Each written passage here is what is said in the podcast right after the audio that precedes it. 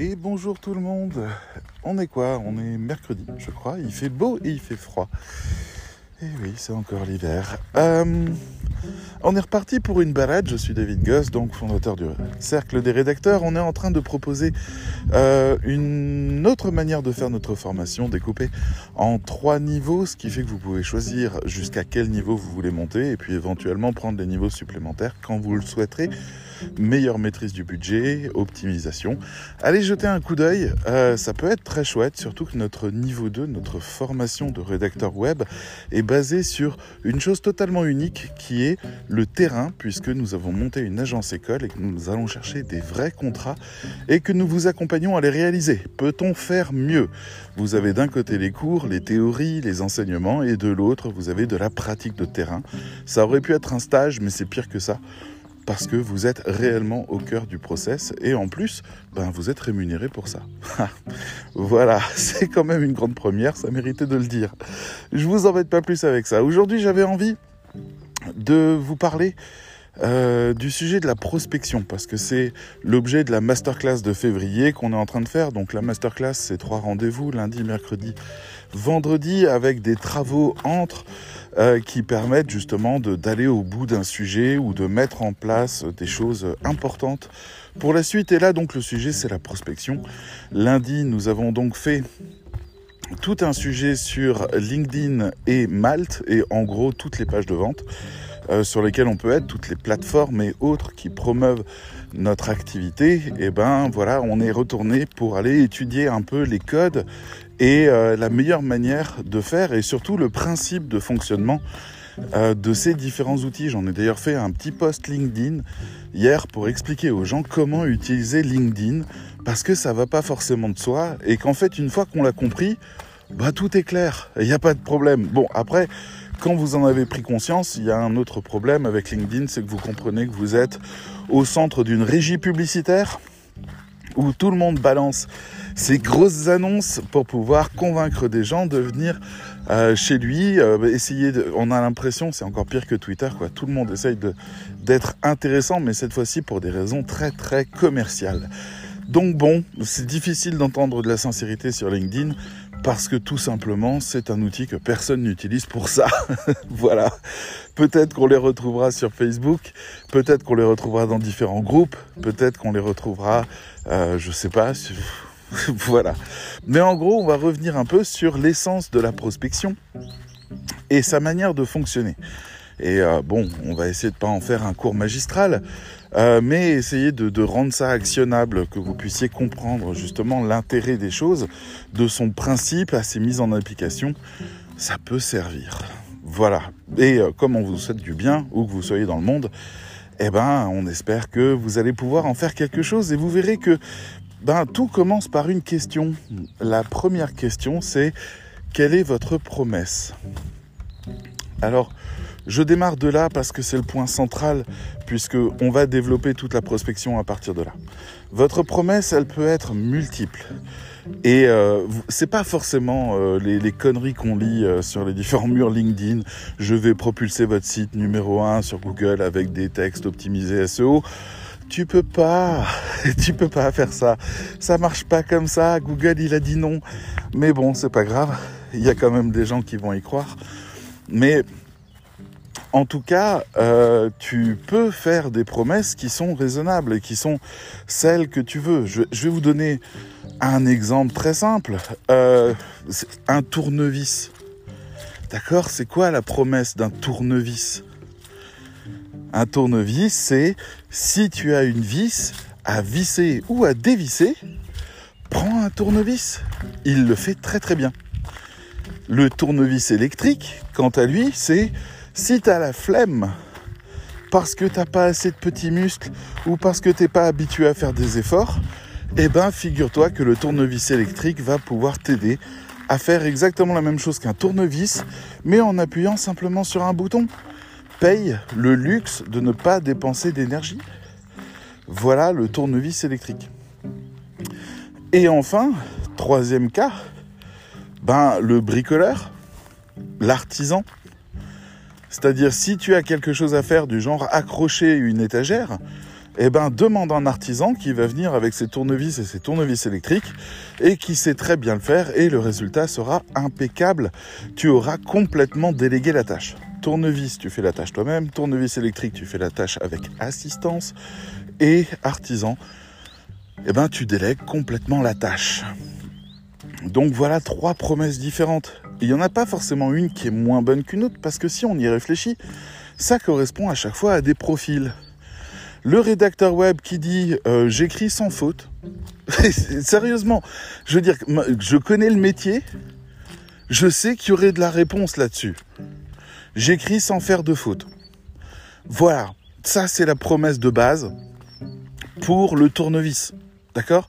Après, dites-moi quoi écrire, dites-moi comment l'écrire, expliquez-moi ce qu'il faut que je fasse, parce que moi, j'ai pas envie de réfléchir pour vous. Je vais faire ce que vous voulez. Mais par contre, je suis un tournevis. Je visse et je dévisse. C'est-à-dire, j'écris sans faute. Mais ce que vous voulez, par contre. Mais j'écris sans faute. Voilà. Là, on est au degré 1. C'est, et, et je vous assure qu'il y a toute une clientèle qui existe pour ça. Il faut pas regarder ça avec déni, enfin avec euh, dénigrement. Il faut pas juger ça. Il faut juste se dire. Regardez, mon chien s'est de nouveau barré. Ah, hier, je l'ai attendu pendant presque 40 minutes. Et la voilà qui. Mais au bout de 10 mètres, elle tourne à droite et je la vois plus. Ça me rend cinglé. Bref, il faut se dire qu'à chaque niveau ou à chaque promesse correspond un type de client. Ce qui nous intéresse, c'est bien sûr d'avoir le plus gros marché, mais le plus gros marché signifie aussi la plus grosse concurrence, ce qui veut dire aussi les tarifs les plus bas. Exemple, rédacteur web SEO. Donc là, on pourrait parler de tournevis électrique, d'accord? C'est-à-dire, euh, je sais toujours pas exactement pourquoi je fais telle ou telle chose, mais je vais euh, pouvoir euh, faire ce que vous me dites avec plus d'efficacité. Là où le rédacteur web qui écrivait sans faute faisait déjà un bon travail, là on a un rédacteur web SEO qui en plus travaille la richesse sémantique, le positionnement des mots-clés et qui n'a aucune prise sur le reste du site. Est-ce que le site est bien optimisé? Est-ce qu'il y a des backlinks? Est-ce qu'il est sur un marché concurrentiel? Est-ce qu'il y a de la recherche sur les différents mots-clés qui sont faits? Euh, Certains rédacteurs web vont un peu plus loin et étudient les mots-clés, mais, mais rares euh, sont ceux-là. Donc euh, au final, en fait, le rédacteur web SEO attend juste les consignes qui lui permettent de, bah de, de, faire la stratégie qui lui est demandée. Et euh, en gros, ben, c'est un tournevis avec assistance électrique. C'est le client a juste besoin de dire je voudrais que tu te positionnes sur telle ou telle chose, comme le client dirait euh, je voudrais que l'étagère soit comme ça et que j'utilise ce trépied là et qu'il faut donc poser ces vis là et donc il faut visser. On a à peu près la même chose. Le degré d'implication dans le succès euh, de la stratégie du client est relativement réduit pour le rédacteur web SEO. Ce qui fait que le marché est inondé de rédacteurs web SEO parce qu'ils ont enfin trouvé quelque chose à vendre. Et ils viennent dire, voilà, euh, tu savais pas pourquoi est-ce que c'était bien de me payer de l'argent pour euh, écrire des textes, outre le fait que je le fais à ta place. Eh ben, c'est parce que tu vas gagner de l'argent parce que le SEO va t'apporter de l'argent. Donc euh, Search Engine Optimisation, j'y pense parce que peut-être qu'il y a des gens qui ne sont pas habitués à ce terme-là, donc euh, tout simplement améliorer ses résultats dans les moteurs de recherche. Et donc il y aura plus de trafic et donc tu gagneras plus d'argent. oui, mais non. Oui, mais non, parce que en fait, je vais placer des textes et puis euh, si moi je suis pas un bon décideur concernant cette commande-là en tant que client, eh ben toi, tu vas pas me sauver la mise si je fais des conneries. Toi, si je te demande, par exemple, c'est un exemple que, j'ai beaucoup pris et qui est encore dans la formation, si euh, je vends des chaussures en peau de zèbre, c'est horrible comme idée, mais bon, si je vends des chaussures en peau de zèbre, et que je demande à un rédacteur SEO de me faire des textes, il va me produire des textes sur les zèbres. Parce qu'il va se dire, les gens qui tapent zèbre doivent tomber sur le produit, c'est le meilleur moyen d'y arriver. Ah oui mais non, parce que eux, ils détestent l'idée qu'on tue des zèbres pour faire des chaussures avec. Donc je vais me trouver face à un bashing énorme parce que tu es en train de faire venir mes pires ennemis. Et pourtant, la logique est simple. Chaussures en peau de zèbre, on essaye de ranker sur chaussures, on essaye de ranker sur zèbre. Non, non, non, non, pas du tout. En fait, il va falloir que le client se pose d'autres questions. Qui sont ses clients à lui? Est-ce que ses clients euh, sont sensibles à la question de la peau de zèbre? Alors, pour la petite parenthèse, il existe des zèbres d'élevage qui ne sont pas du tout en voie d'extinction et qui sont élevés justement pour leur peau et euh, pour euh, d'autres choses en Afrique. Donc, c'est pas forcément un problème euh, de protection des espèces. Après, c'est comme si vous voulez manger du dauphin. Hein. il, y a, ce qu'on imagine aussi, hein. ça peut être compliqué. Il y a plein de gens qui ne mangent pas de lapin, par exemple, parce que c'est trop mignon les lapins. Et c'est vrai, moi je fais partie des gens qui mangent par exemple, euh, aucun bébé d'aucune espèce. C'est quelque chose que j'ai mis en place il y a 20 ans et que je continue à faire. C'est pas énorme.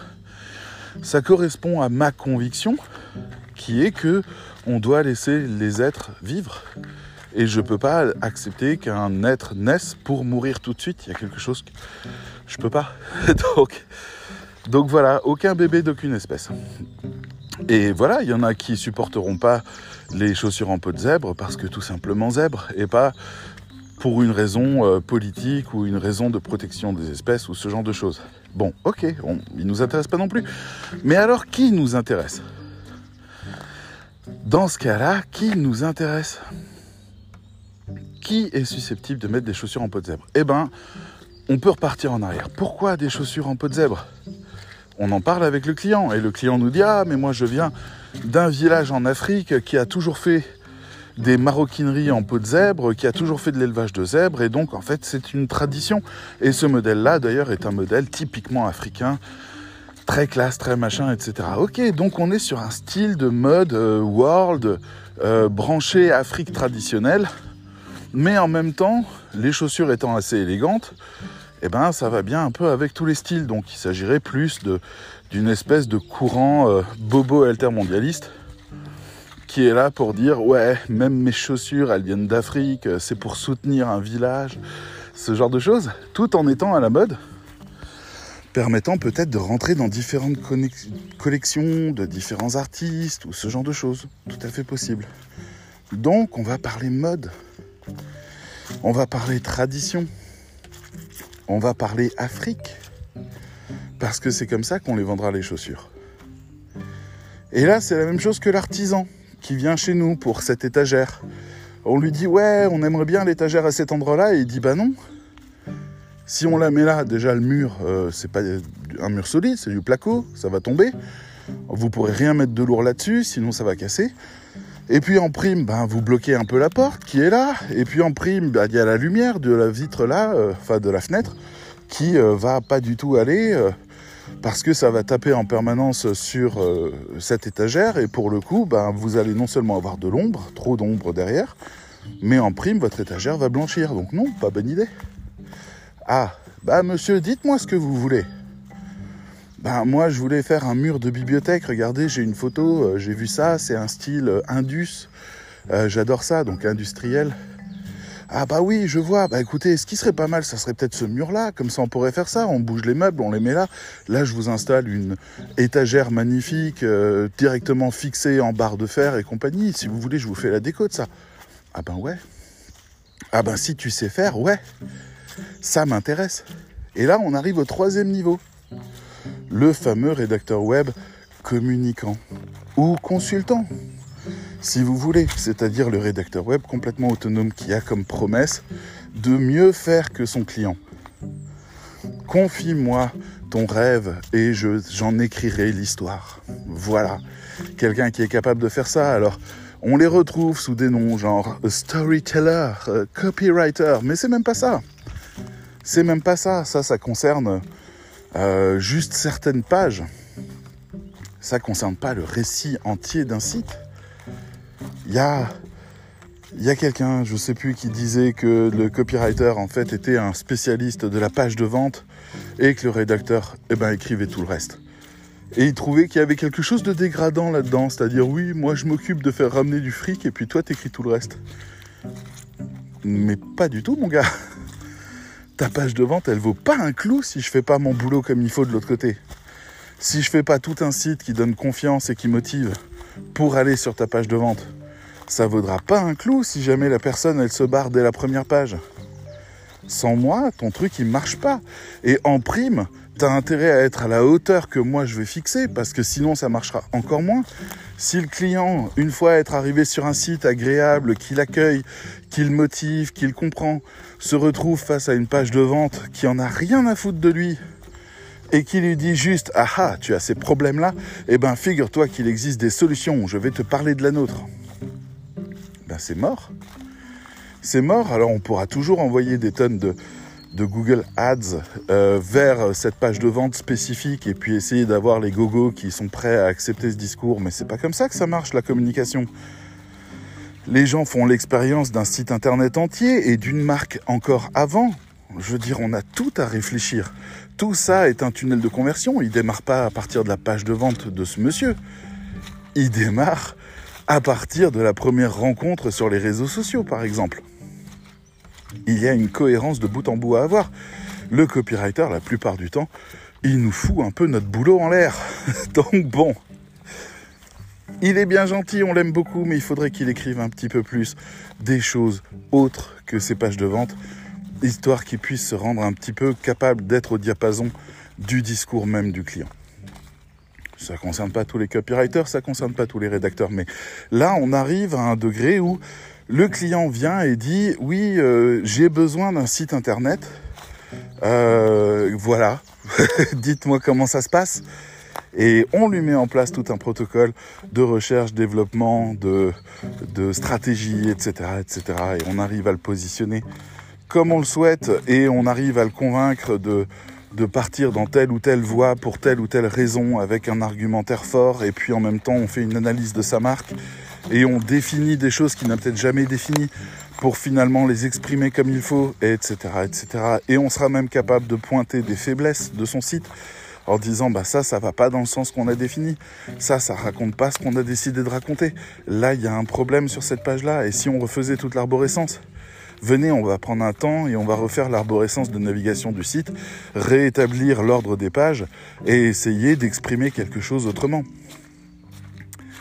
et euh, le client est ravi de ça. Il est face à, l'artisan là qui vient et puis qui euh, va mettre en place euh, l'intérieur Indus dans son appartement et pas juste il n'a pas acheté juste la perceuse électrique ou la visseuse électrique et il s'est dit chouette bonne chance.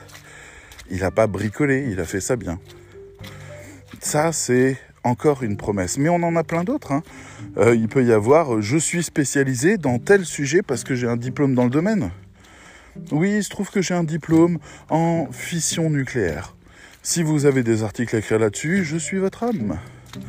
Oui, il se trouve que je suis spécialisé dans l'alimentaire parce que j'ai trois formations sur le sujet. Je me souviens d'une ancienne élève euh, qui faisait un super travail et qui voulait être rédactrice web. Elle était de Madagascar. Et euh, enfin, elle est de Madagascar, elle est toujours là. Et, euh, et, en fait, on cherchait justement ce qui faisait sa valeur. Et à un moment donné, elle me dit, moi, ce qui me passionne, c'est les pierres. Les pierres précieuses, les pierres semi-précieuses. Et euh, je lui dis, ben ouais, super, mais tu, à quel niveau ça t'intéresse Tu fais ça en tant que amatrice et tu connais deux, trois choses ou, t'as creusé? Elle me dit, ben j'ai un diplôme en gémologie.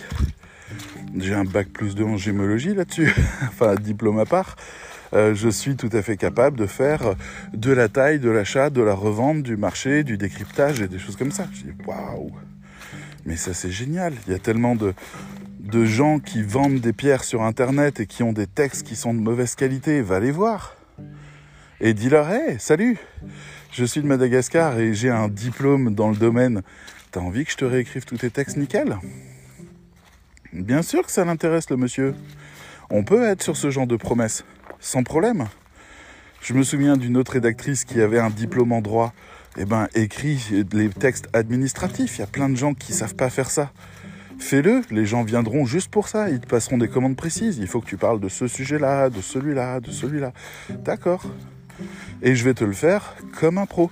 Et oui, ok, je suis au Bénin, mais je te le fais tu verras pas la différence. Il n'y a aucun problème parce que je sais faire de la documentation, je sais étudier les textes de loi, je sais leur donner sens, je sais les vérifier et je sais faire des textes pédagogiques. Donc euh, voilà, ne pleure pas, tu es protégé. Bref, où qu'on soit dans le monde, on peut avoir une promesse. C'est pour ça déjà qu'il ne faut pas trop parler de concurrence. Les concurrents sont ceux qui n'ont pas de promesse. Ils vont tous venir avec la même chose. Moi, je suis déjà choqué de me rendre compte à quel point les gens ne prennent pas en compte leurs expériences passées. Je comprends pas ça. Je veux dire, vous avez parfois des, histoires géniales. Vous avez travaillé euh, euh, dans les banques, par exemple, et vous avez euh, pendant dix ans traité des affaires commerciales, etc. Mais, mais c'est un plus énorme qui vous permet, vous vous rendez pas compte que vous avez tout le vocabulaire, que vous avez toute la structuration, que vous avez les mécanismes et que donc vous pouvez écrire euh, comme si, euh, enfin pour une banque ou pour n'importe qui, et que les banques cherchent ça, mais mais beaucoup. Moi j'ai des clients, là j'ai un client qui m'a contacté, je vais lui répondre aujourd'hui et je, réfléchis à la réponse parce qu'en fait il, m'a contacté en me disant, attendez juste, il faut que je prévienne mon chien que je change de chemin par là. Voilà. Et euh, il m'a contacté en disant oui, euh, je travaille dans la création d'entreprise et euh, dans la comptabilité et j'aurais besoin de tout un cocon sémantique. Est-ce que j'ai les compétences en interne pour être sûr de ne pas écrire n'importe quoi et de faire les choses vraiment bien et utiles et à la hauteur de ce que ce client veut? Pas certain. Il faut que j'étudie la question pour savoir quoi lui répondre. Donc si j'avais quelqu'un qui avait des grosses compétences dans le domaine, parce qu'il a déjà travaillé dans ce genre de choses ou qu'il a déjà fait de la comptabilité, qu'il est déjà sensibilisé à ces choses-là, c'est un plus énorme. Donc, vous déjà au niveau de votre promesse, posez-vous un peu la question de quels sont vos degrés de spécialité dans d'autres disciplines. C'est pas rien. C'est tellement spécifique que c'est un tarif particulier. C'est pas rien. Donc déjà, voilà, on se pose là-dessus. Quelle est votre promesse? Maintenant qu'on a fait ça, réfléchissons un peu comment chaque réseau social fonctionne. Parce que on parle principalement de LinkedIn, à juste titre, mais en réalité, euh, ça fonctionne un petit peu partout, euh, que ce soit le podcast que vous écoutez, ou que ce soit, euh, je sais pas, Facebook, ou que ce soit un site internet, ça fonctionne de la même manière. Il s'agit d'un tunnel de vente. Alors le tunnel de vente sur LinkedIn est assez simple à repérer. LinkedIn, quand quelqu'un vous intéresse, vous cliquez sur son nom. D'accord? Il a publié un post, ça vous intéresse? Vous cliquez sur son nom et vous vous retrouvez où? Ben, Sur sa page LinkedIn. Et sur sa page LinkedIn, vous tombez sur quoi? Des photos, d'accord Des résumés, des promesses, des informations, des expériences, des formations et des recommandations. Ça ressemble beaucoup à ce qu'on a toujours appelé CV plus lettre de motivation, non? Sauf que là, la différence, c'est que le recruteur, il est venu jusqu'à vous. Le recruteur est venu de lui-même voir qui vous êtes, vos disponibilités, euh, vos possibilités, ce que vous savez faire ou pas, ce qu'on pense de vous, à quel point vous êtes sérieux. Il est venu tranquille. on a inversé la mécanique. À la place de postuler, vous attirez à votre candidature des gens qui n'ont pas dit ouvertement et officiellement qu'ils cherchaient quelqu'un, mais qui en réalité cherchent bien quelqu'un. Voilà comment ça fonctionne. Et après, vous recevez une invitation. Bonjour, souhaitez-vous rentrer dans mon réseau? Il se trouve que j'ai des choses qui pourraient vous intéresser. Je cherche quelqu'un pour cette mission-là. J'aimerais beaucoup en discuter avec vous. Très bien. Comment ça s'est passé? Eh bien, la page a été faite comme il faut. C'est-à-dire qu'elle a contenu toutes les informations légitimes de la lettre de motivation et du CV on a tout ça qui est là. Il y a aussi une bonne photo. On a eu tout un débat pendant la masterclass sur la photographie. Est-ce qu'elle est importante ou pas? Bah, La réponse c'est elle est essentielle. Elle n'est pas juste importante, elle est essentielle. Une fois que ça s'est dit, eh ben, on peut choisir une photographie qui raconte quelque chose. C'est pas une photographie juste euh, Voilà, la, photo, elle va transmettre quelque chose. On est des humains, on a l'habitude de se voir et de se croiser et de se juger et de se jauger. Donc la photo de la personne un peu fofolle, d'accord, si elle est créative, ça marche. La photo de la personne très sérieuse et rigoureuse, d'accord, si elle est capable de travailler sur des domaines très spécifiques ou si elle a des promesses assez fortes, du genre j'écris sans faute. Mine de rien, une photo d'une personne qui a l'air super sérieuse me rassurera par rapport à une personne qui est en train de sourire ou se marrer. Parce que écrire sans faute, ça demande de la discipline et de l'exigence. Et donc cette personne a l'air d'en avoir. C'est con, hein on est d'accord, c'est que des stéréotypes. Mais bon, voilà, on, en est là. Euh, on a d'autres photographies. À quel moment on peut utiliser des photos, euh, par exemple des avatars? Eh ben, quasiment jamais. Sauf si on est en train de, sauf si l'avatar est artistique et que nous on parle d'art, sauf si l'avatar est un NFT, ce qui veut dire qu'on est dans la tendance. Genre si vous avez un petit singe ou un truc comme ça qui vaut euh, aujourd'hui 200 000 euros, euh, allez-y, là c'est bon. Euh, sauf si il s'agit d'un personnage très connu qui serait dans une situation pas connue et qui raconterait euh, quelque chose de vous et de vos croyances, etc. C'est possible. Mais voilà. Donc, qu'est-ce que ça peut apporter? Je veux dire, si vous mettez, on parle d'avatar, vous m'excuserez, mais c'est le format d'image. Mais si vous mettez une photo de Jésus, par exemple, à la place de votre photo à vous, parce que, et je le sais, beaucoup de personnes en Afrique, en fait, vivent au quotidien avec l'image de Jésus dans leur communication. Et j'ai régulièrement comme ça des prières qui s'affichent euh, sur LinkedIn ou sur euh, Instagram ou sur euh, Facebook, parce que je suis ami avec des gens qui sont partout en Afrique, des rédacteurs qui sont partout en Afrique.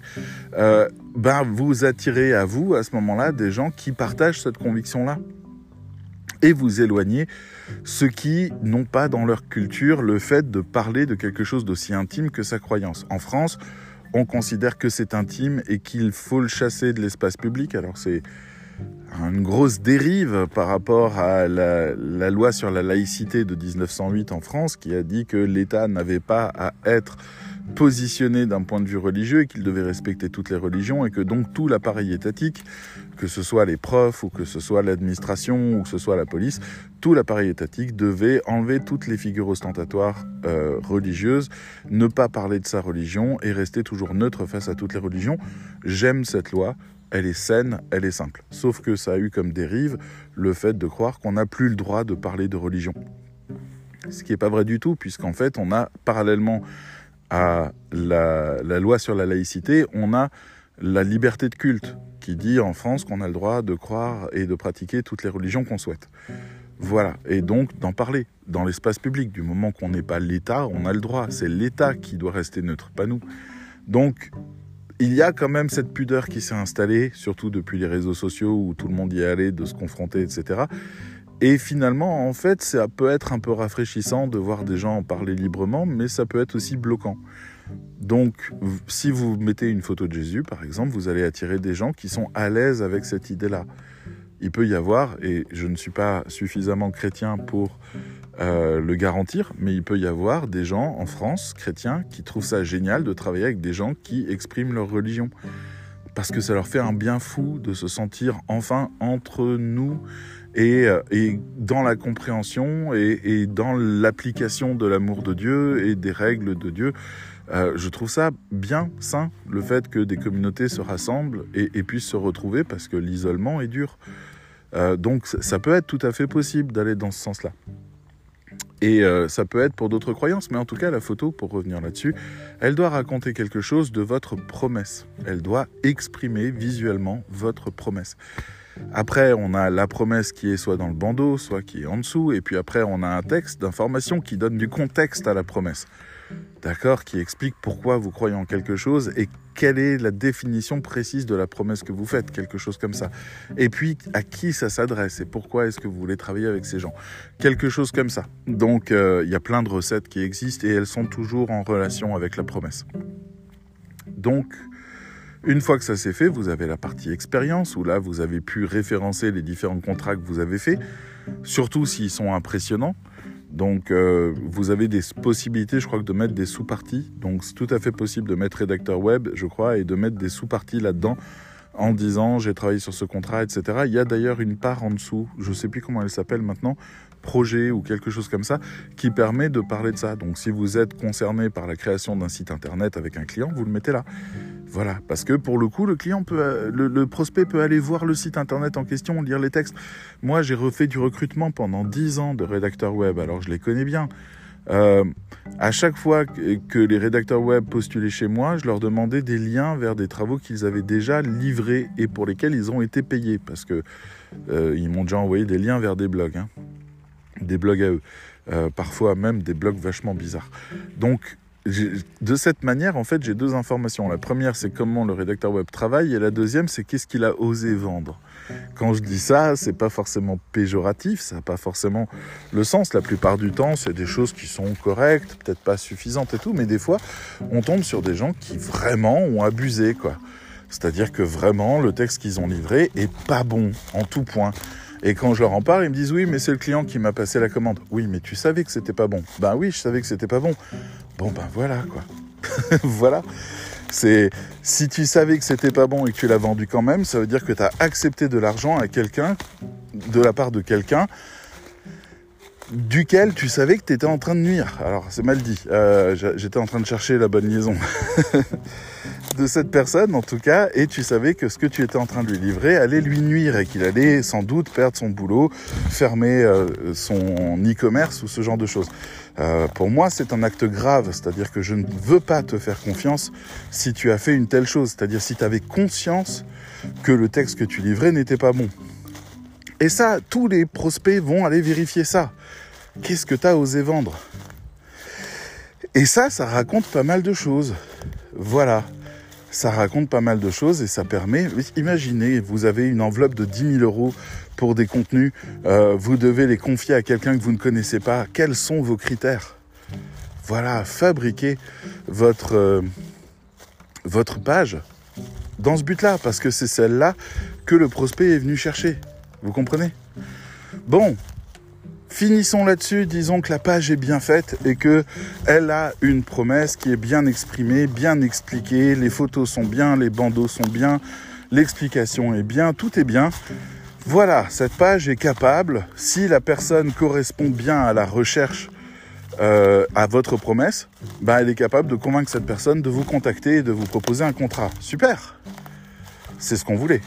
Bon, Maintenant, le problème, c'est que cette page, elle n'est pas vivante. Il n'y a, pas de, de recommandations, je crois, sur LinkedIn en disant Ah ben justement, ça fait quelques jours que vous parlez de rédaction web. Nous allons vous proposer une, série de petits, euh, de petits profils que vous pouvez consulter. Alors je sais qu'il y a des moteurs de recherche, je sais que euh, LinkedIn est payant pour euh, certains et permet de faire des recherches plus approfondies. Donc oui, tout ça c'est très bien, mais nous, on n'a pas envie de payer. On n'a pas envie de payer, c'est pas qu'on est radin, hein. c'est que déjà on ne sait pas très bien utiliser LinkedIn. Et puis, euh, c'est pas dit que ça nous apporte beaucoup euh, systématiquement. Et puis, euh, ben, on n'a pas forcément beaucoup de sous. Hein. on est rédacteur web, en train de se lancer. On va pas mettre non plus 500 euros dans les outils tous les mois, quoi.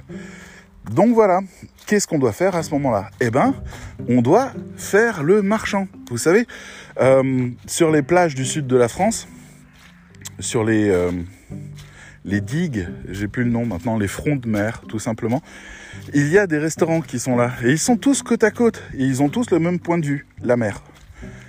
Comment on fait pour les remplir quand tout le monde est égal par rapport à la promesse?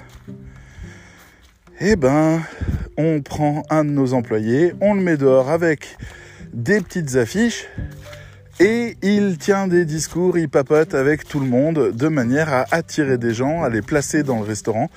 Et voilà, c'est-à-dire il fait du recrutement, il fait... Euh, comment ça s'appelle euh,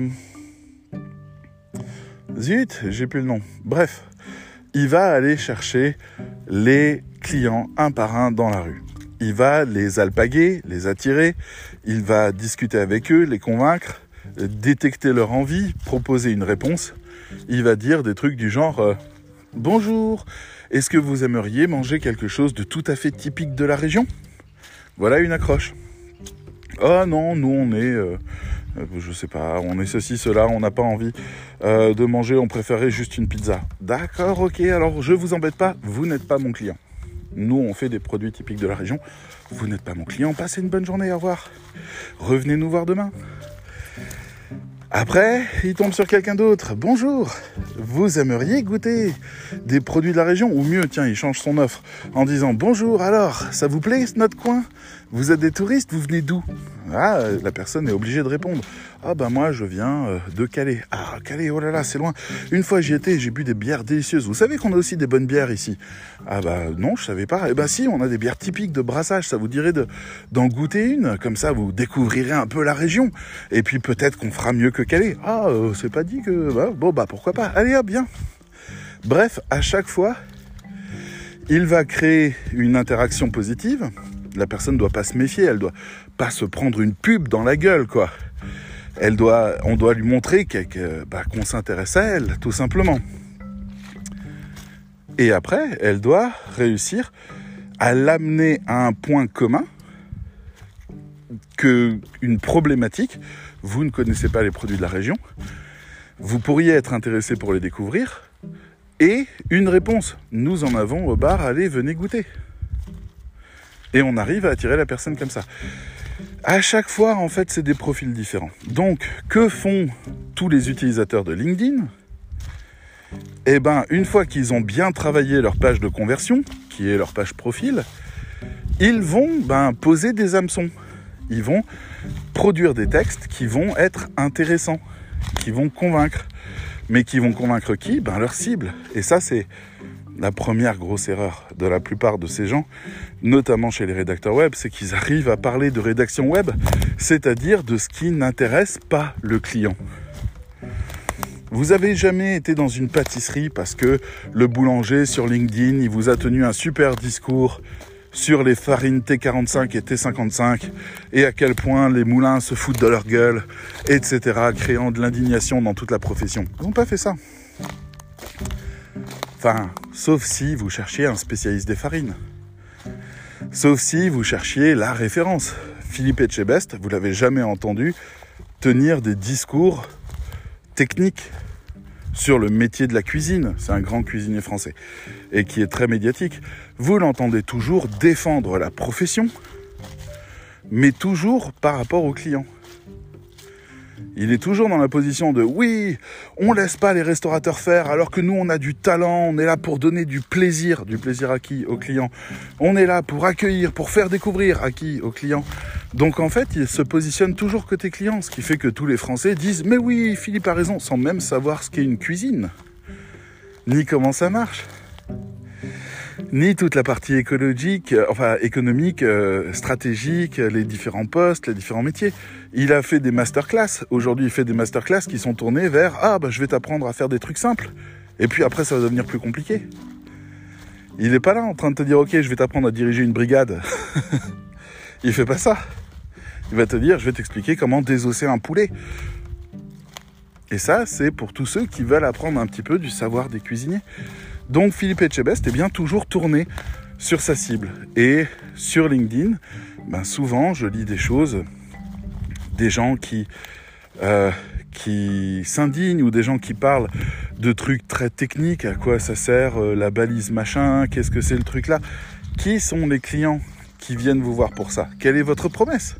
Peut-être que ça colle avec votre promesse, peut-être que vous voulez travailler avec des techniciens. Si c'est pas le cas, vous êtes en train de perdre votre client potentiel qui dit juste oh là là, elle, elle est pas intéressante. Alors que si, c'est hyper pertinent ce que vous dites. Sauf que ça l'est quand on s'intéresse à la problématique que vous résolvez. Mais souvenez-vous, soit vous êtes un tournevis, soit vous êtes un tournevis électrique, soit vous êtes l'artisan. Choisissez et faites votre communication à partir de là.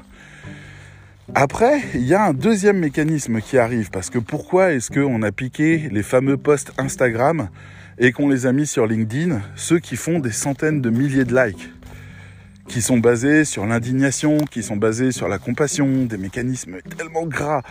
Je veux dire, une fois, j'ai vu une femme, elle a eu un accident de bagnole, elle est sortie, elle a pris une photo de la voiture, elle l'a postée sur Instagram, euh, sur LinkedIn, et elle nous a fait un post sur le sens de la vie pour avoir des likes. Non, fais pas ça. Parle-nous de toi, dis-nous que tu vas bien, dis-nous qu'il n'y a pas eu blessé, dis-nous que tu as eu peur, mais viens pas nous dire ah la vie c'est peu de choses. Arrête, t'as 25 ans, arrête. Donc ces choses-là, bon, moi ça me marque, mais il y en a d'autres. Enfin, il y a eu des tonnes de likes là-dessus. Hein. Mais oui, mais t'as tellement raison, la vie est si courte. Vous vous rendez compte qu'elle a failli mourir? Donc, moi ça me fait tellement bizarre ces trucs-là. Mais bon, euh, en tout cas, on peut utiliser des posts à like.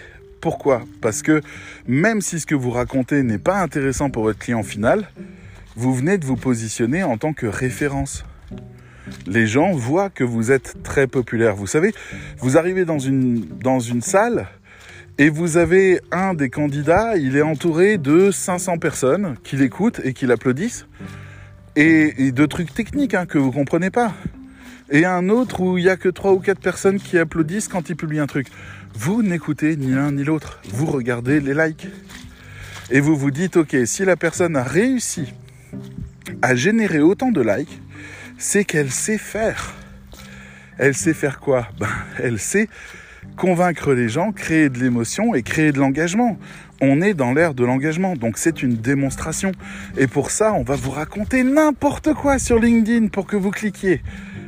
Mais le but étant toujours le même, avoir des posts super chargés en like pour que les gens aient envie de cliquer sur votre nom et arrivent sur votre page qui va s'occuper de vous vendre. Voilà la mécanique principale de LinkedIn. Voilà pourquoi LinkedIn est compliqué en tant que réseau social. Tout le monde est là pour se vendre. Mais tout le monde. Moi, je suis scié quand je vois des gens publier des trucs parce que ça fait partie de leur image. Il hein. euh, y a actuellement une référence de la rédaction web qui publie des trucs anti-vax, des trucs sur le convoi de la liberté, qui sur QAnon, sur tout, c'est mais vraiment très convaincu. Alors il a 100 fois moins de likes qu'avant, mais les gens viennent lui faire des commentaires, ouais, t'as tellement raison, ouais, machin. Personne n'ouvre sa gueule parce que ça pourrait nuire à notre image de marque de se retrouver en conflit avec cette personne publiquement de la contester, ça pourrait nous nuire. C'est pas le lieu. D'accord? C'est pas l'endroit. C'est pas un endroit où on proteste. Alors des fois, moi je publie des trucs parce que j'ai la réaction facile.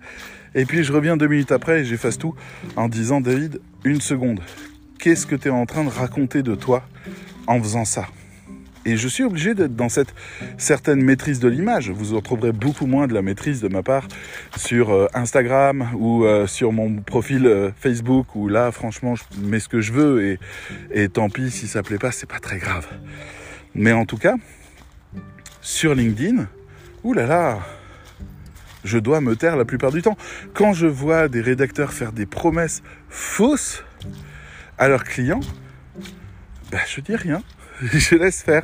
Je sais que le client va se faire avoir. Je sais que celui qui va cliquer pour y aller, eh ben, la promesse, elle sera non seulement jamais tenue, mais en plus, il va perdre de l'argent, ce qui peut le mettre en danger. Je, des fois, je lis des trucs, ils, annoncent des choses pour avoir des clics, et c'est faux. Mais il y a, y a 200, 200 likes. Vous voulez que je fasse quoi? Que je vienne leur dire non mais euh, tu sais que tout ce que tu as dit est faux. J'ai 200 personnes qui ont déjà validé le fait qu'ils étaient d'accord. C'est autant de personnes qui vont se dire, en effet de meute, bah oui, mais non, David, euh, là, il est con. Donc il faudrait que j'y aille avec énormément de diplomatie. On peut, mais quel est l'intérêt? Si mon personal branding était je suis David Goss, fondateur du cercle, je suis là pour euh, remettre de la vérité dans le métier de rédacteur web et l'amener à un niveau supérieur, euh, là c'est ok, je vais défoncer tout le monde. Mais c'est pas ça. Moi, j'ai une communauté, je suis rassembleur, je guide les gens et le cercle est là pour guider les gens et les faire évoluer en douceur et en expérience. C'est-à-dire, tu croyais ça, regarde, vis ça et viens, on en reparle. Et on travaille de cette manière-là, très progressivement. On fait évoluer les gens dans leur conscience. On n'est pas là pour les brutaliser. Donc, je ne peux pas être ça. Il y aurait un vrai problème d'image. Et puis un vrai problème de, de euh, dissonance. on me dirait, bah oui, mais le cercle à ce moment-là, c'est juste de la pub et toi, t'es pas euh, ce que tu dis. Et non, c'est juste que j'aime pas entendre les gens mentir, j'aime pas voir les gens manipuler d'autres gens pour avoir des likes. J'ai envie de rapports simples et et LinkedIn est une souffrance pour moi à cause de ça. Mais c'est pas grave, on va s'y mettre, on va amener de la lumière, on va faire des belles choses, on va fermer un peu la bulle et ça ira très bien. En tout cas, voilà. À vous de voir comment vous voulez utiliser LinkedIn. Vous avez tout à fait la possibilité euh, de l'exploiter de cette manière-là. Vous pouvez aussi faire du réseau, avoir de la sympathie. Vous pouvez faire plein de choses et le développer de cette manière-là. Voilà. Bon allez, il est temps pour moi de vous laisser. Mon chien a de nouveau disparu. Je vais partir le chercher. Je vous dis à très bientôt. Au revoir.